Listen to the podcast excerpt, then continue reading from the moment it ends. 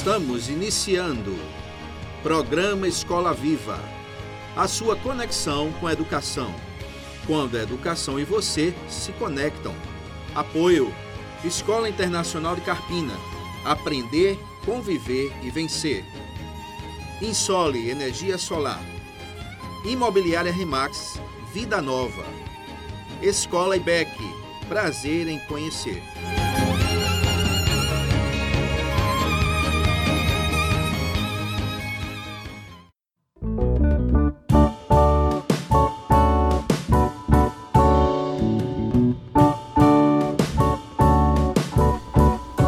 Noite, ouvinte do programa Escola Viva. Sempre uma alegria muito grande estar com vocês aqui. Quero dizer muito obrigado a vocês que têm nos acompanhado desde julho, 22 de julho, quando nós começamos o primeiro programa. E é bom estar aqui com vocês. Deixo o nosso abraço. Deixo também o abraço do pastor Telemaco, que hoje mais uma vez não pôde estar conosco, infelizmente, mas está ouvindo nosso programa nesse momento.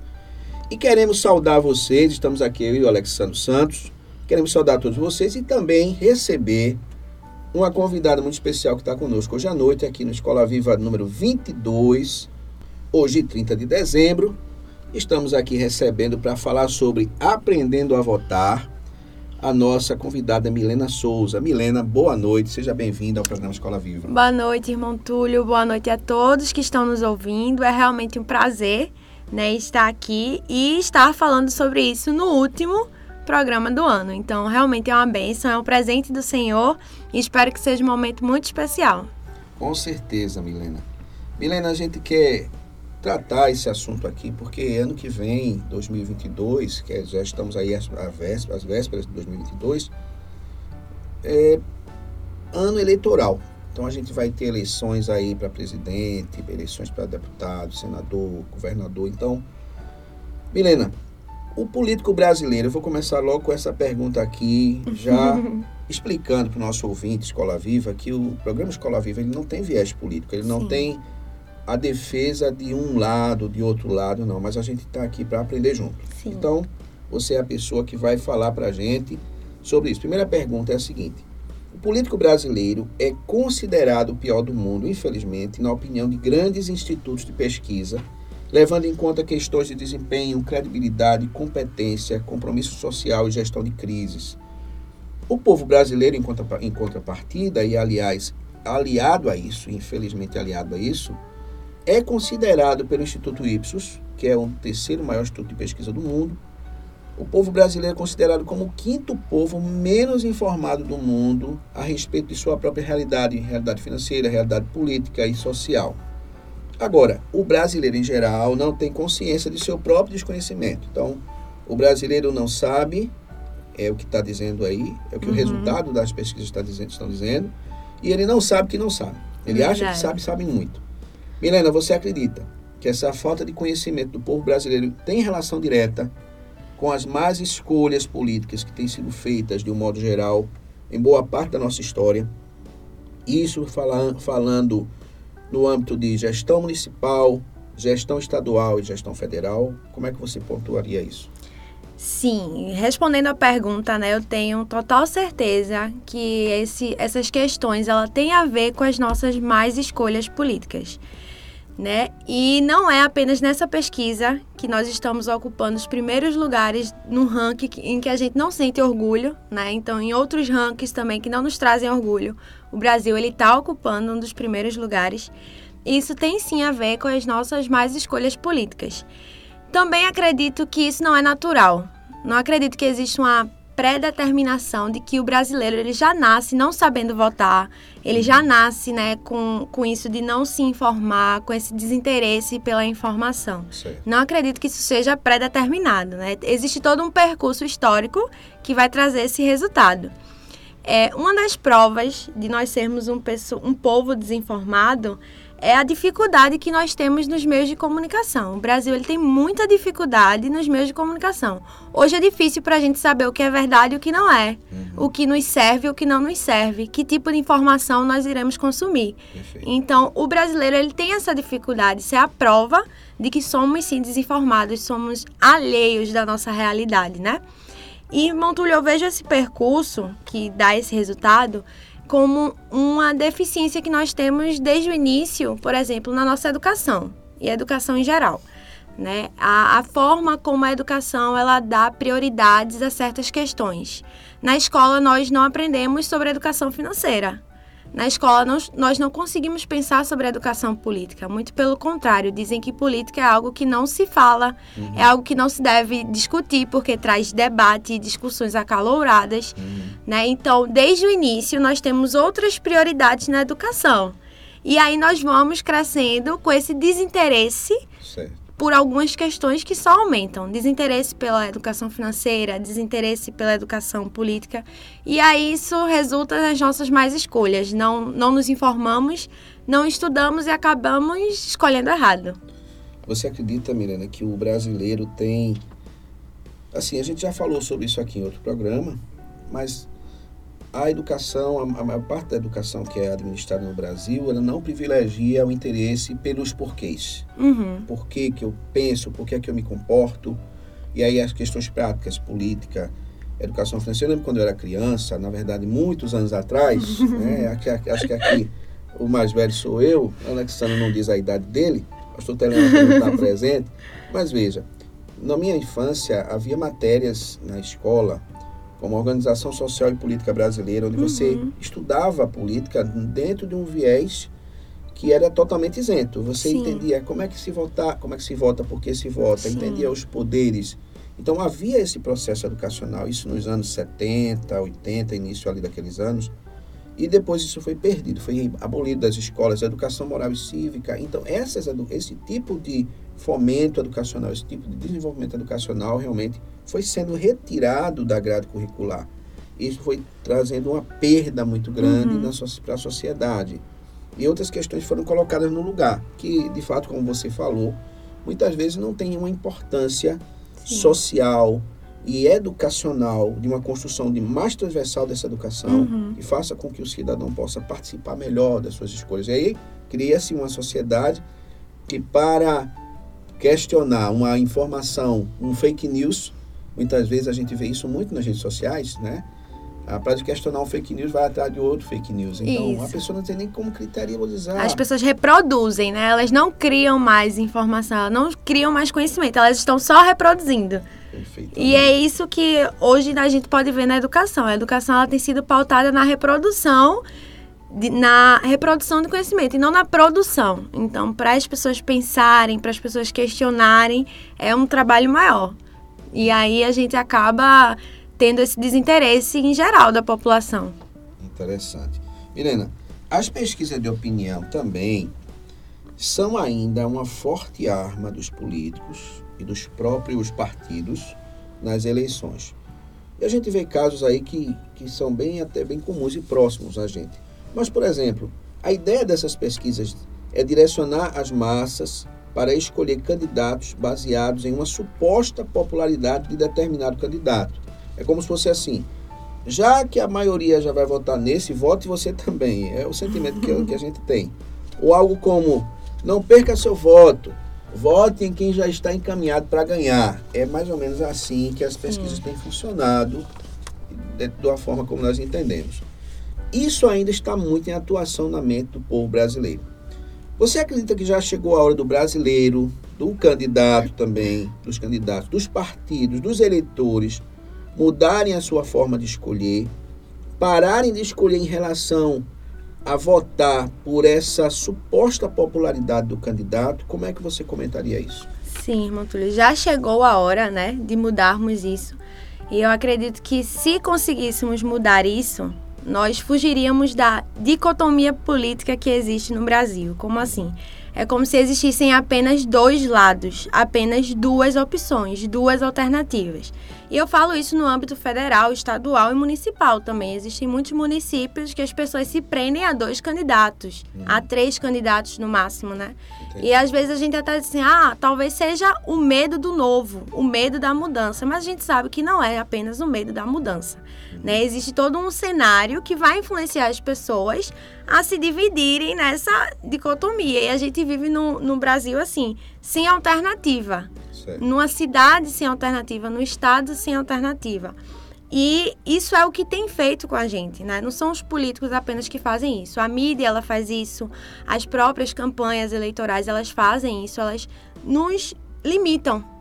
E nós vivemos numa democracia, nós deveríamos ter o poder de alternativas, uhum. de poder escolher. Então as pessoas se prendem à, à forma como as eleições são feitas, à forma como as campanhas são feitas, à forma como a mídia ela vai polarizar essa dicotomia política, e aí vamos ficar assim, limitados.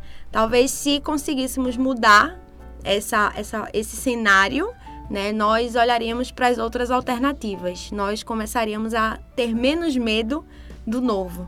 O que você chamaria de como olhar para outras alternativas? Como, como traduzir de forma prática, pegando uhum. aqui carona na nossa própria uhum. pergunta, Milena, na sua forma de enxergar? O que é que a gente poderia fazer para aproveitar essa democracia que a gente vive. E o fato de termos tantas, tantas opções, mais opções, e não termos essa polarização, existe alguma receita, existe alguma orientação que você poderia dar para a gente aqui? Como é que a gente poderia pensar a partir de agora? Uhum. É, existe até outra, outra, outro questionamento, né? Que também a gente vai puxar um ganchinho desse, mas a gente já pode dar dar um, um passo em relação você, a então, isso. Então, daqui a pouco a gente Daqui vai a pouco nisso. vai entrar nisso. Então, vamos deixar então, isso tá agora. Certo. Vamos deixar, vamos fazer o seguinte, vamos fazer uma paradinha e daqui a pouco a gente volta. Então, tá certo.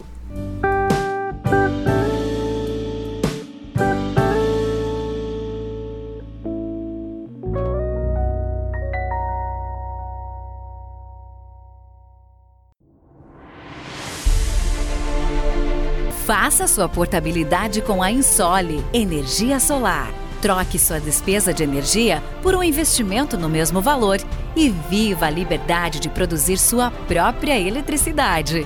100% financiado, sem entrada e pelo valor da sua conta de luz. Vendemos e instalamos em todo o Brasil. Ligue agora mesmo e fale com Vitória. 819 9664 4421 em Sole, energia solar.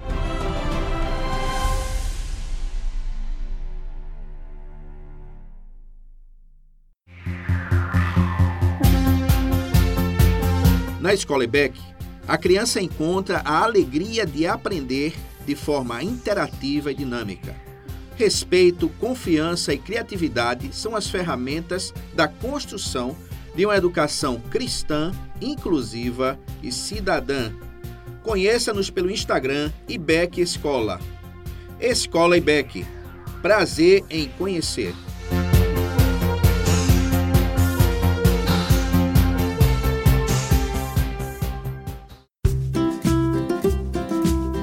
Casa Nova, Vida Nova. Em Carpina e região, no Brasil e no mundo, a Remax Vida Nova ajuda você na compra, venda e locação do seu imóvel. Imobiliária Remax Vida Nova. Telefone 81 3621 4234. Ninguém no mundo vende mais imóveis do que a Remax.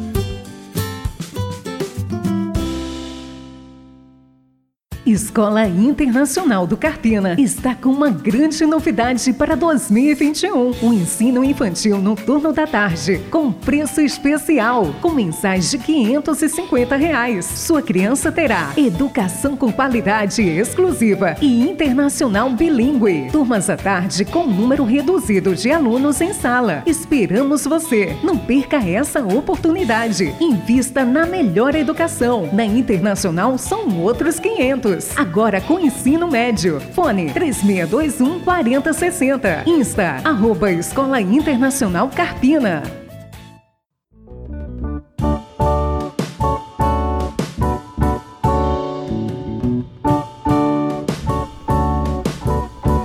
Helena, você pode nos dar uma explicação de qual é o trabalho, qual a função, quais são as atribuições de um vereador, qual a importância do trabalho do vereador para uma cidade ou município, Fale, por favor, para o ouvinte Escola Viva em relação a isso. É, em primeiro lugar, irmão Túlio, eu acho muito importante essa pergunta, porque hoje em dia é muito difícil as pessoas saberem, assim, qual é a verdadeira função de cada político, de cada parlamentar, né? O que é que ele deve exercer E aí fica até difícil de cobrar deles, porque se a gente não sabe o que eles devem fazer, como é que a gente vai cobrar? Então aí é muito importante, sempre quando eu tenho algum espaço para estar tá falando sobre a importância da educação política, eu falo dessa importância da gente saber o que cada cargo faz, o que um prefeito faz, o que um vereador faz, né? Até para não ser enganado, porque às uhum. vezes um vereador ele chega na campanha dele e diz assim: "Eu vou construir três creches". E a gente sabe que a função do vereador não é construir. Mas a maior parte a das parte não, não sabe. Então vamos, vamos dizer qual a função do vereador, né? Então o vereador ele é ele tem uma função muito importante porque ele vai estar ouvindo os eleitores, ele vai estar ouvindo a população, né, em geral, e ele tem que levar as necessidades da população para dentro da Câmara Municipal.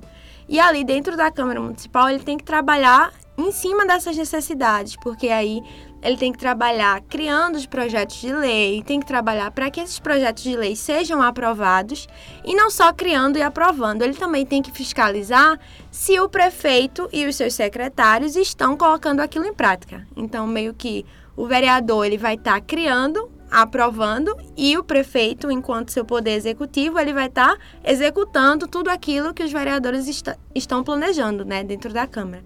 Então é bastante importante porque é um caminho que a população tem até o poder executivo, né? Para o prefeito fazer, aquilo tem que passar pela Câmara. Então veja como como é importante é a, a presença do vereador. Então quando o vereador chega e diz assim: eu vou construir três creches. Ele não vai construir nada, a não ser que ele queira construir com seus próprios recursos. Uhum. Mas não é função do vereador construir nada. A função do vereador é levar as necessidades da população para que sejam criados projetos de leis. Então, ele também vai estar discutindo dentro da Câmara Municipal questões como educação, é, como questões de transporte dentro da cidade, saneamento básico, né? E principalmente também a fiscalização que o vereador tem, o papel de fiscalizar as ações da prefeitura. E nisso, desde a questão do orçamento, né? Até a questão da, das ações concretas, né? As, as obras e a, a aplicação de todos aqueles projetos de leis que foram aprovados. Interessante também, Milena, que a gente já ouvi, eu já ouvi muito, um tratamento para o cargo de vereador como se ele fosse um cargo menos importante. Uhum. Quando na realidade é nele que começa todo o processo de construção política de um país. Uhum. Né? Quando, à medida que as pessoas conhecem essa função que você aqui de, de, descreveu com muita clareza, fica mais fácil a gente entender, a gente votar no vereador. Uma vez, aliás, algumas vezes, eu já fui procurado por alguns candidatos para a gente desenvolver um trabalho de parceria, um trabalho de orientação. Nosso trabalho é um trabalho, eu faço trabalho com projetos. Uhum. E às vezes eu conseguia identificar naquele candidato, não são todos, claro, graças a Deus tem, eu quero dizer que tem candidatos competentes, tem, tem políticos sérios, honestos, Sim. graças a Deus. Mas eu identificava em alguns candidatos um total desconhecimento da própria função de vereador. Às vezes a proposta do vereador, e a gente não está aqui para fazer tecer juízo sobre as pessoas, uhum. mas colocando aqui em nível de esclarecimento e até para a população, a população que está ouvindo a gente, a proposta do vereador era muito mais de fazer algo específico para determinadas pessoas, uhum. que é muito comum, do que pensar na sociedade como um todo. Pensar em soluções para a sociedade, não para indivíduos aos quais ele está, de repente, não só o vereador, como qualquer outro tipo de político, candidato, está comprometido com um grupo e aí procura fazer o benefício para aquele grupo e aí receber o apoio daquele grupo, ao invés de fazer um trabalho pela sociedade. Você, você concorda que isso acontece muito? Sim, Rontulho. E não só com vereadores, né? A maioria dos nossos políticos. É, eu concordo com duas coisas que o senhor falou. Primeiro, a questão da qualificação dos políticos que nós temos. Às vezes temos candidatos que nem eles mesmos sabem qual a sua função o que é que eles vão fazer se ganharem, o que é que eles vão fazer quando entrarem lá. E também a questão dos políticos que acham que vão governar para um grupo social, apenas para uma parcela da sociedade. A gente entende que o seu trabalho ele é coletivo, então um político ele não consegue, ele não consegue nem pode né, é, trazer e fazer política apenas para um grupo. Por exemplo, dentro das nossas igrejas, temos um candidato evangélico, mas a gente tem que entender que aquele candidato, ele não vai trabalhar só para as igrejas.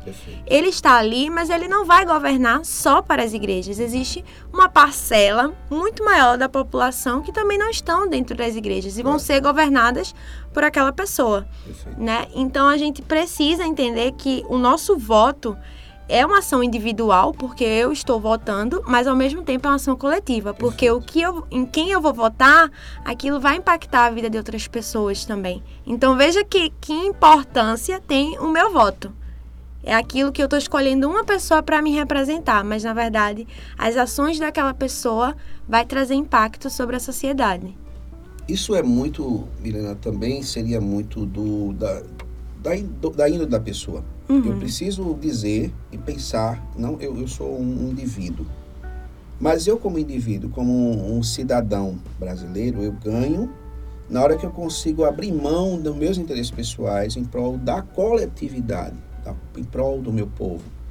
E na hora que eu vou escolher um político, um representante, eu preciso escolher um político que pense também assim, que viva Sim. dessa maneira, que consiga traduzir isso, esse sentimento de abrir mão dos seus interesses pessoais e pensar na sociedade. Isso a sociedade realmente ganha quando faz esse tipo de, de, eh, de, de abdi- de abdicação, né? Uhum. de renúncia. Eu renuncio do meu sentimento, do meu, da minha necessidade pelo povo, pela coletividade e o candidato também.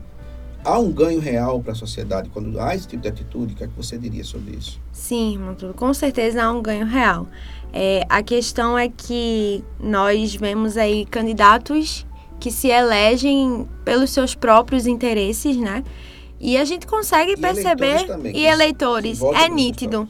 Nós conseguimos perceber, por mais que as pessoas tentem disfarçar, quando existe uma intenção de trabalhar pelo coletivo e quando não existe uma intenção de trabalhar pelo coletivo. É muito fácil a gente conseguir escutar as pessoas dizendo assim: ah, Fulano se candidatou, mas porque ele quer construir tal coisa, porque ele quer abrir tal empresa, porque ele quer fazer isso, entendeu? Pelos seus próprios interesses. Entendi. E também é fácil a gente conseguir é, identificar um candidato onde ele procura é, se interessar pelas necessidades da população para que o, o seu projeto político seja pautado nas necessidades da população Entendi. e não nas suas necessidades, né? Inclusive eu, por exemplo, é, o indivíduo, né, o eleitor, vou votar porque talvez eu ganhe um emprego, vou votar porque talvez eu ganhe um espaço. Veja, e talvez aquela pessoa que eu estou votando, ela vai trazer impactos negativos para a vida dos outros Perfeito. da sociedade. É interessante essa questão que você colocou, empregos, espaços. Parece, Milena e caro ouvinte Escola Viva, que a gente vive uma sociedade que está condicionada a pensar que é por isso que se vota. Sim, Se, que tem que se votar por emprego, tem que se votar porque a minha rua que vai ser calçada. Meu Deus, eu queria pedir né, que é o ouvinte Escola Viva que pense diferente. A verdade. gente só vai conseguir crescer como nação, como cidade, como município, estado, quando a gente abrir mão dessa vontade de eu ter um emprego. E eu estou dando esse exemplo. Eu não, eu não voto por esse motivo, Sim. graças a Deus. Eu ter um emprego para mim ou para alguém da minha família, eu vou votar em fulano porque Uhum. me prometeu isso ou porque me prometeu uma, uma rua calçada. A gente, tem que, a, a gente tem que acabar com isso. Porque esse preço, pelo que a gente começa a entender, está saindo muito caro para o Brasil. Muito. É, eu ouvi um- de um certo jovem uma vez que ele disse assim: Milena, é muito importante que a gente fale sobre educação política. Né, para as pessoas, mas veja como é difícil. Uma pessoa que está passando fome, ela não vai se preocupar né, em votar em alguém capacitado. Ela vai querer votar em alguém que vai saciar a sua fome no momento, né, que vai trazer ao, Uma cesta básica. uma cesta básica para ela, ela não vai pensar no futuro. E eu disse para ele que sim, isso é a realidade, né? Muitas, muitas pessoas vivem essa realidade. No entanto, veja, existem. Você, eu disse para ele, mas você não passa fome. Pelo menos as, as suas condições no momento não são essas. Você já pode ser a primeira diferença. Você pode começar a estudar para saber em quem você vai votar, analisar aquela pessoa e outra pessoa vai fazendo isso. O problema é que a gente está vivendo de emergências e essas emergências estão custando muito caro. E se a gente não conseguir do pouco, do básico, a gente nunca vai mudar. E a gente vai estar sempre vendo emergências. Sempre. Porque cria, cria-se um ciclo vicioso. Um ciclo, justo. Olha, uma vez, eu, eu vou contar duas experiências, aproveitando aqui que nós estamos no programa Escola Viva. Uma vez eu conversei com um policial, policial militar, e ele falou que o problema muitas vezes é o próprio condutor que está errado e que tenta corromper o policial. Ele era uma pessoa honesta, mas naquela situação ele foi lá para orientar o, o, carro, o veículo que estava inadequado, que estava irregular. E a primeira coisa que a pessoa que estava inadequada, o, o, o, usuário, o motorista, fez foi oferecer propina para ele. Ele disse: Não, senhor, o senhor vai ter que resolver isso com o Detran, senhor, a gente não faz isso aqui. Então ele colocou, mas ele fez a observação que o problema é o próprio usuário que tenta corromper o sistema. E é um outro, uma outra situação, estava conversando com um político, um rapaz muito sério, muito honesto. E ele estava candidato, na época, no município de Olinda, a gente estava lá em Recife nessa época, ele estava contando a experiência dele, ele estava buscando realmente o pleito, a eleição, por um motivo justo, fazendo uhum. um projeto. Tinha um projeto, aliás, muito interessante para a sociedade lá, na época candidato a vereador, em um bairro, a, um, a partir de um bairro de Olinda. E ele veio conversar comigo e disse, oh, irmão, o problema é muito grande, a gente tenta mostrar para as pessoas projetos, as pessoas vêm pedir cesta básica, é. vêm pedir óculos para o parente, eu entendo é. a dificuldade, a gente até quer ajudar, mas eu não posso vincular a minha candidatura a esse tipo de, de, de socorro. Eu achei interessante esses dois, esses dois diálogos, eu quis reportar aqui para a gente, para que o ouvinte pense, para que a gente comece realmente a refletir. Mas, menina, eu tenho outra pergunta para você. Certo. Veja só. Há uma frase muito comum no diálogo político das pessoas, principalmente daquelas que aceitam de modo até inconsciente a normalidade desse fato. Eu já ouvi muito. Ah, o determinado candidato tem muito dinheiro, então ele vai se eleger. Essa é uma visão, para mim, que denota que a pessoa está admitindo ali que eleição é uma questão de compra de voto, que isso é natural e é o normal e vai ser assim sempre que nunca vai mudar, que o poder é comprado com o dinheiro e não é merecido, quem tem dinheiro vence, competência, ética, respeito, vontade do povo, isso não existe. O que existe é um povo corrompido, político corrompido, sistema corrompido que nunca vai mudar. Milena, qual a sua visão a respeito disso? Irmã Túlia, acho que a pergunta que eu mais gostei foi dessa. Que Porque bom. é algo que que me questiona muito, né? Que mexe muito comigo. É, todas essas frases, elas nos remetem a, a, pessoas que estão desesperançosas, né? Desacreditadas da política, principalmente no nosso país. E eu até entendo, porque o cenário em que nós vivemos é tende a cada vez mais a gente tá sem esperança mesmo. Uhum. Mas o que eu sempre vou dizer e a tecla que eu sempre vou bater é que lavar as mãos da realidade brasileira, para mim, esse não é o caminho. Perfeito. É difícil, é muito difícil, mas eu acredito que a gente precisa sim renovar as esperanças e, e pensar que nós temos sim uma sociedade com muitas problemáticas, com muitos problemas, mas se a gente observar, o mundo antes também ele já teve muitos problemas que já foram resolvidos Perfeito. e hoje estamos vivendo coisas melhores. Perfeito. E hoje a gente está vivendo coisas melhores porque alguém lá atrás também não desistiu. Eu não sou historiadora, mas eu, eu, gosto muito dessa teoria de que alguém fez algo no passado que eu estou vivendo hoje. E aí, imagina se a gente desistir, né? Existe uma frase, na verdade é uma citação do, de um autor que é o Arnold, eu sempre falo, sempre falo, que diz assim: o maior castigo para aqueles que não se interessam por política é que eles serão governados pelos que se interessam. Então, quanto mais a gente tiver desinteressado e quanto mais a gente tiver sem esperança, desesperançoso, é a forma que, que aqueles que estão no poder é a forma perfeita para eles. Uhum. Quanto mais a gente tiver desinteressado e não acreditando. E para mim, é, dentro da nossa sociedade, esse desinteresse parece que ele é influência. Porque existem pessoas que até querem se interessar, existem pessoas que até querem estudar um pouco mais, fazer diferença, mas é tanta gente desinteressada, tanta gente desesperançosa com o sistema que a gente a gente fica limitado, uhum. né? Tem um um teólogo, é, o nome dele é Samuel Escobar, e ele até diz que, assim, é, no passado as pessoas falavam para a gente não se preocupar em mudar o mundo. A gente precisava mudar os homens. E esses homens novos, eles mudariam o mundo. Aí quando esses homens novos, quiseram mudar o mundo, aí as pessoas dizem, não precisa mudar o mundo porque ele sempre foi assim e vai continuar sendo assim. Então, será mesmo que se todas as pessoas que têm o interesse em fazer algo diferente, se todas essas pessoas elas são influenciadas a não fazer porque o mundo sempre foi assim, sempre vai ser assim, será que não existiria uma pequena diferença se essas pessoas elas fossem é, é como se fosse assim, aquele famoso dar um empurrãozinho. Vai, eu não sou interessada, mas já que você está interessado, eu lhe apoio, eu acredito na diferença. Perfeito, Miriam. Resposta excelente. E com essa resposta excelente, a gente vai dar mais uma paradinha daqui a pouco a gente Certo.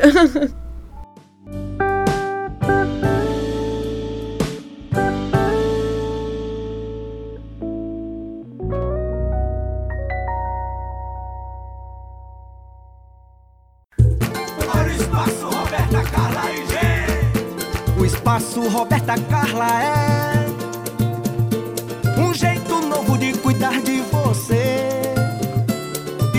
toda a sua família. No espaço Roberta Carla faz consultas e exames, lá é bom demais. Capacidade e competência pra melhor lhe atender e cuidar bem da sua saúde. Profissionais de qualidade, o espaço Roberta Carla é a melhor clínica da cidade. Espaço Roberta Carla, um jeito novo de cuidar da sua saúde. 81 3621 2259 e o WhatsApp 3621 6072. Profissionais de qualidade, o espaço Roberta Carla é a melhor clínica da cidade.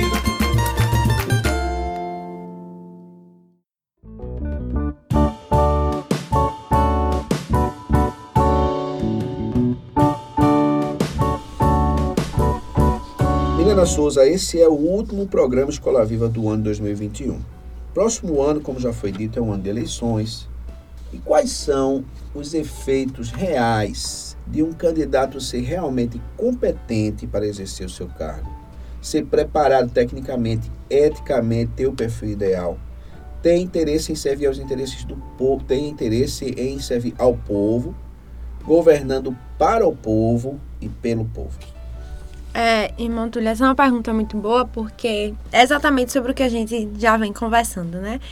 A, a eleição, a decisão das pessoas na eleição tem sido de- decisões muito superficiais.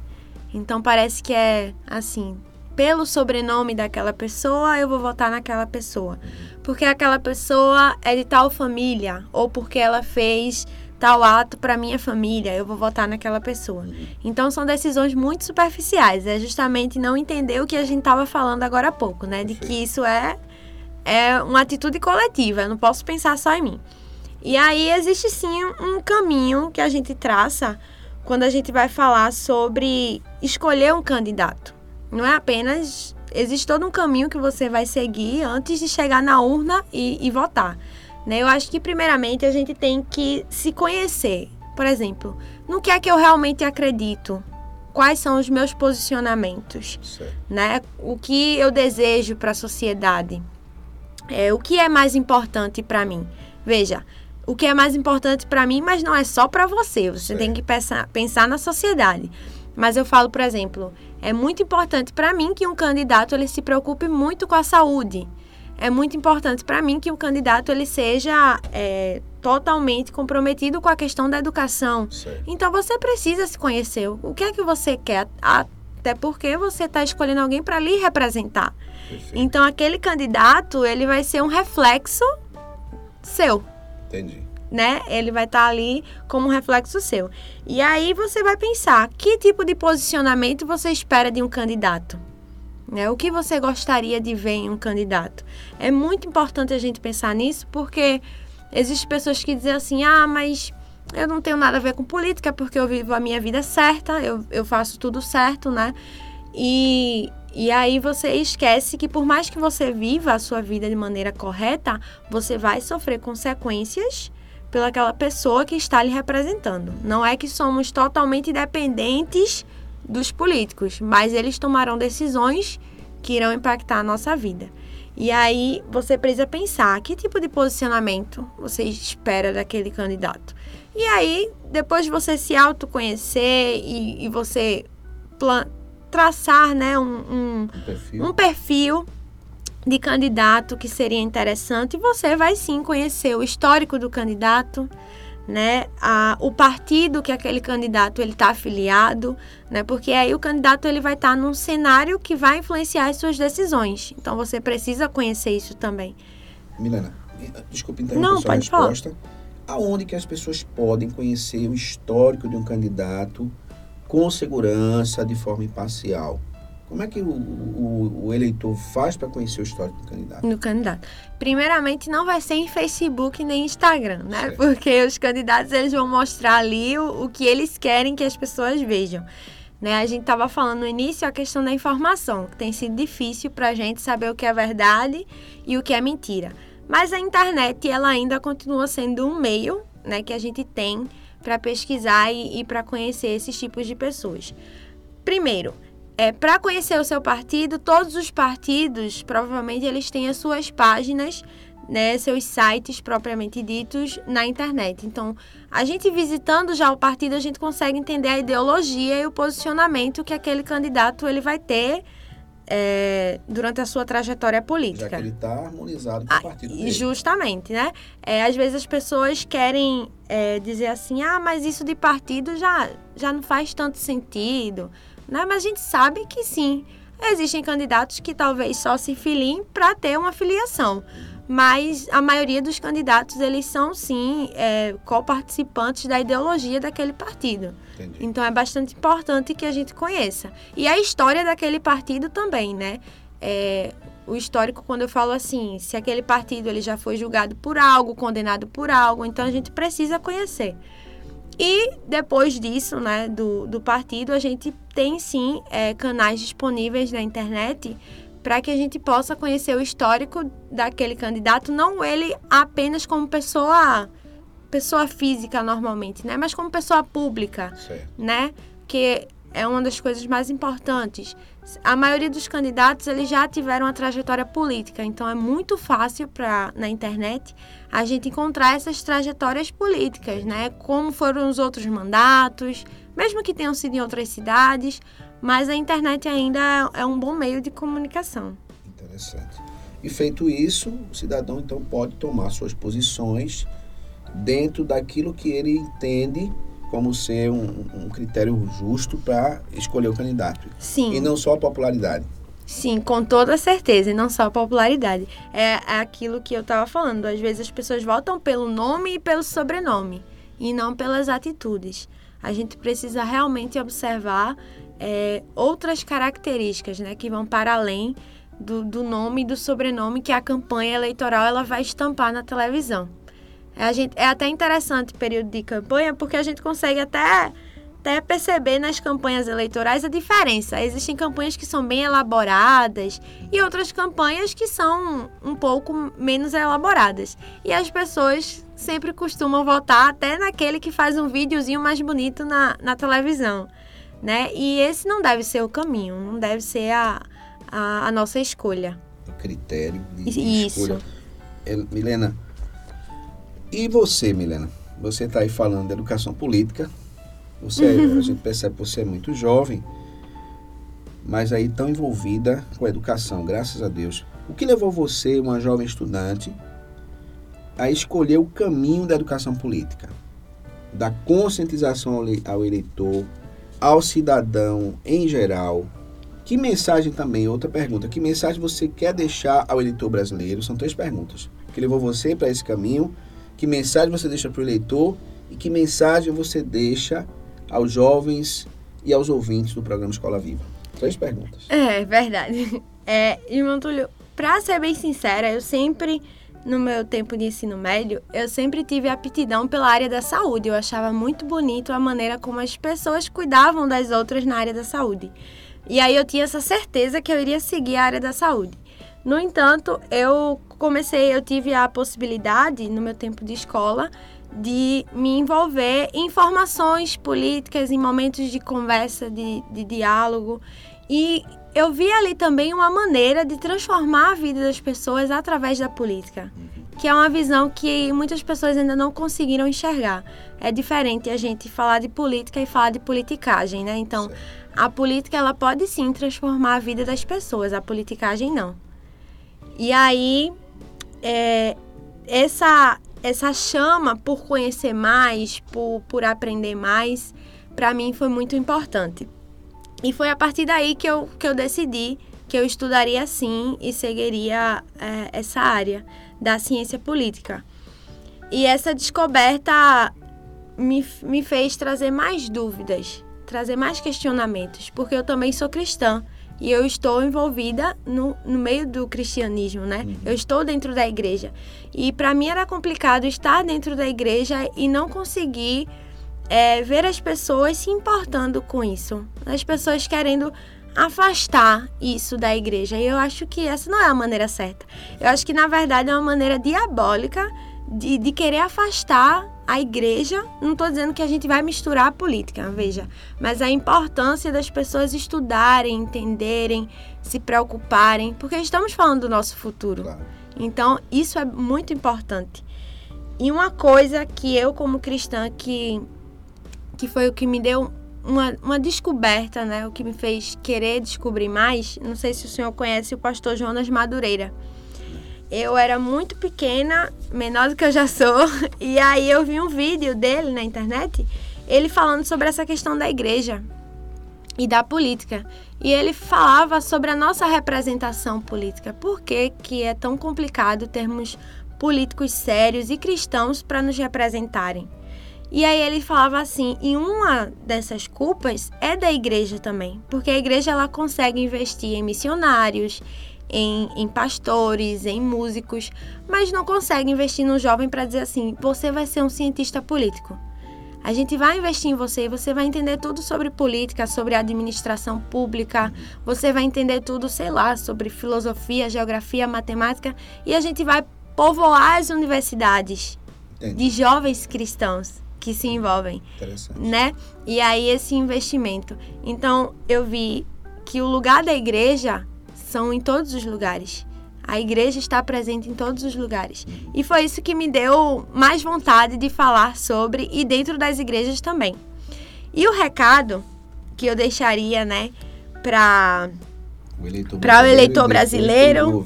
Então, para o eleitor brasileiro, é que a gente sempre tem o costume de falar assim, é ano de eleição, então é ano de discussão, de briga, de, de preocupação. Que a gente não possa começar o ano assim, claro. né? Que a gente comece um ano diferente. É um ano que a gente vai poder dar mais um passo. Então é mais um passo que pode ser diferente.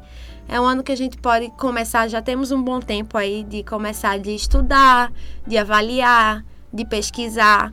Não iremos brigar porque nós não estamos brigando por espaços, né? Nós não estamos. É muito importante isso, a gente não pensar que é um ano de discussão e de briga, mas é um ano de escolhas. Que a gente possa fazer isso de forma consciente e inteligente também. E aos jovens e ouvintes do programa Escola Viva, eu diria principalmente é, aos jovens, que muitos jovens querem estar o mais longe possível da política, né? E eu não acho que esse seja o caminho. Nós, como eu disse aqui, nós estamos falando sobre o nosso futuro. E o que eu diria aos jovens e ouvintes do programa Escola Viva, eu não estou pedindo para que ninguém se torne um cientista político, né, um expert em eleições, mas dá para a gente fazer mais um pouco de diferença. Dá para a gente pensar um pouco mais e se esforçar um pouco mais. Eu acho que essa também é uma área que a gente precisa se apropriar. E é como eu falei, porque se a gente não se apropriar, outras pessoas estarão ocupando esses lugares e, e decidindo por nós. Perfeito. Milena, muito obrigado por você aceitar nosso convite. Realmente foi uma alegria muito grande ter você aqui. Amém, você enriqueceu bastante, trouxe muito brilho, muito conhecimento Amém. para o nosso programa Escola Viva 22. E que Deus continue abençoando você, que Deus continue lhe guiando, usando sua vida com essa proposta, com esse propósito que você tem, um propósito realmente límpido, transparente, um propósito de honrar a Deus com a sua vida, com o seu trabalho. Que Deus abençoe. Amém. A minha oração também é que né, o programa Escola Viva possa crescer muito mais e abençoar cada vez mais. Esse espaço é muito importante e tenho certeza que faz diferença na vida das pessoas. Amém. Agradeço.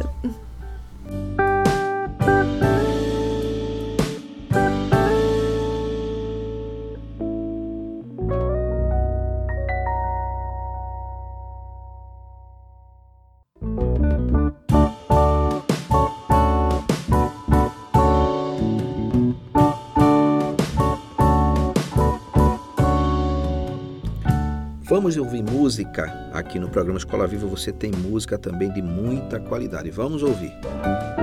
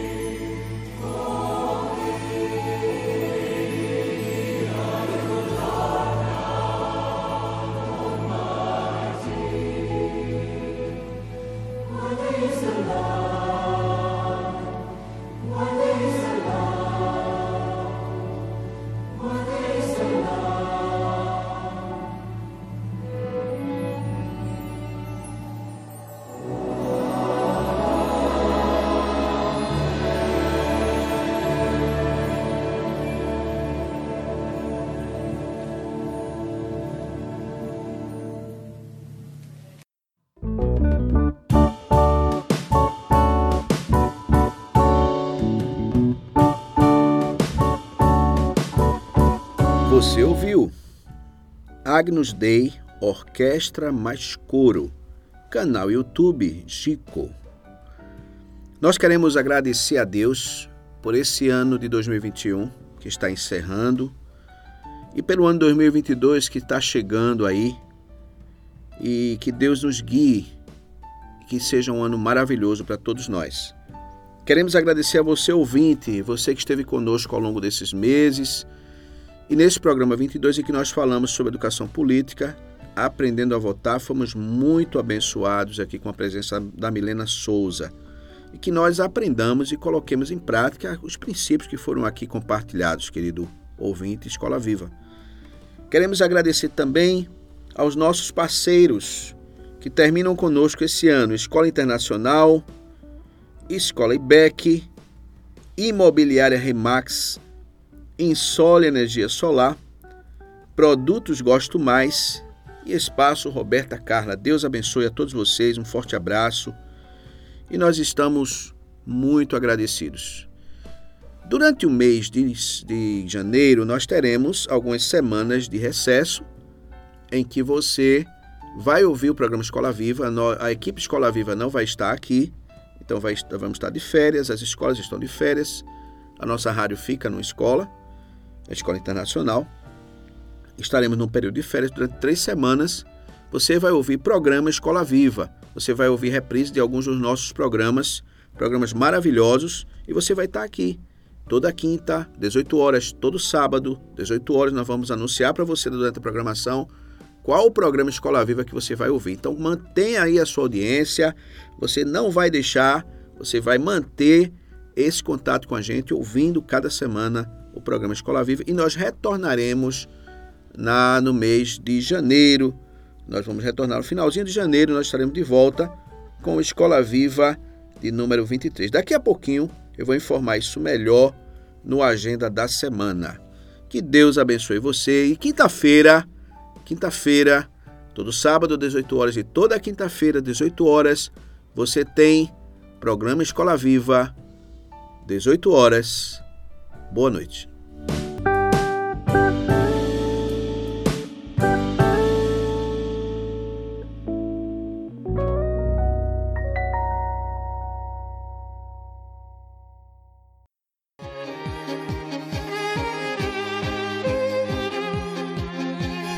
Programa Escola Viva você tem a agenda da semana. Nós temos um convite, convite especial da Igreja dos Amigos. Sábado, 19h45, você encontra a Igreja dos Amigos aqui reunida no auditório da Escola Internacional de Carpina. E você pode ouvir o programa pela nossa IWR. Todo sábado, 19h45, culto, maravilhoso culto de adoração a Deus e aprendizado da palavra de Deus com a Igreja dos Amigos.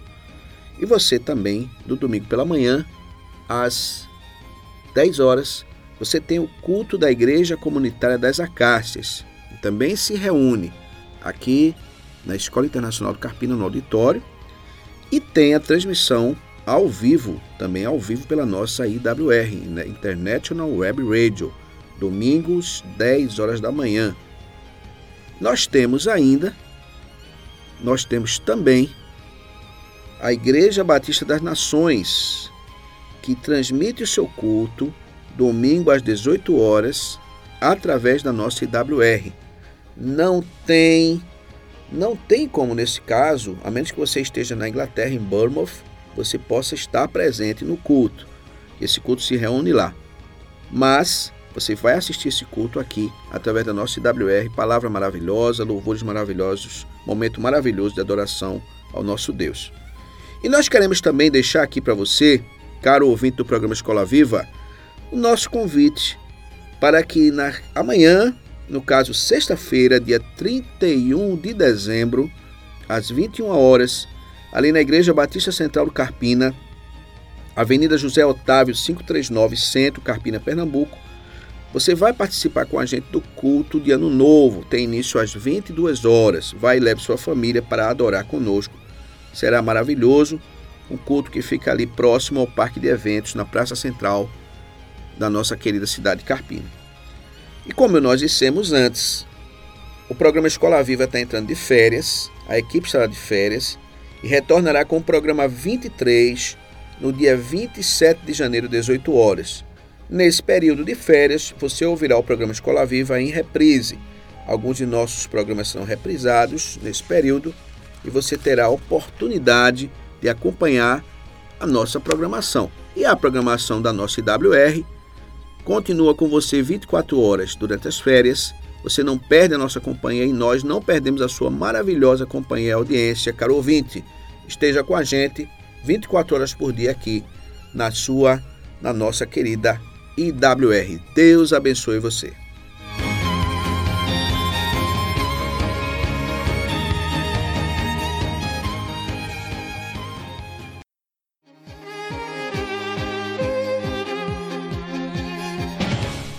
Você ouviu? Programa Escola Viva. A sua conexão com a educação. Quando a educação e você se conectam. Apoio: Escola Internacional de Carpina. Aprender, conviver e vencer. Insole Energia Solar. Imobiliária Remax. Vida Nova. Escola IBEC. Prazer em conhecer.